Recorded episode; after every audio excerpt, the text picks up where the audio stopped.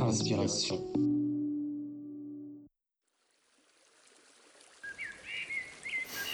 On inspire. On expire.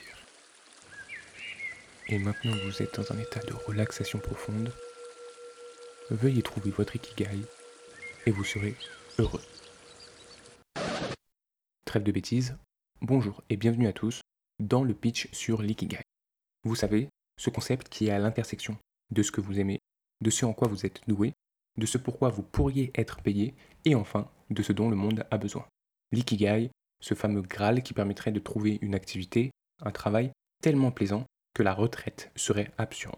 Après tout, pourquoi vouloir se retirer d'une vie qui nous paraît pleine et entière? Vous l'aurez compris, l'ikigai est un petit peu présenté comme l'apothéose joignant votre monde professionnel et personnel, vendu comme un idéal.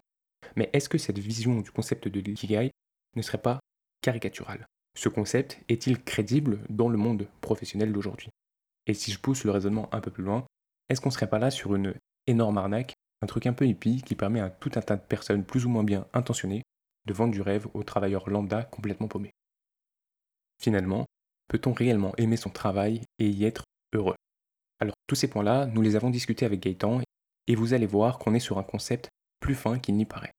Mieux encore, vous verrez que la réflexion amène la question du rapport au travail, du choix de l'activité que l'on fait et de la façon dont elle nous impacte, mais également la question générationnelle.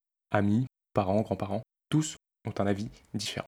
Alors si tout cela attise votre curiosité et que vous souhaitez en savoir plus, précipitez-vous sur notre épisode club sur le concept d'Ikigai. A tout de suite. Inspiration.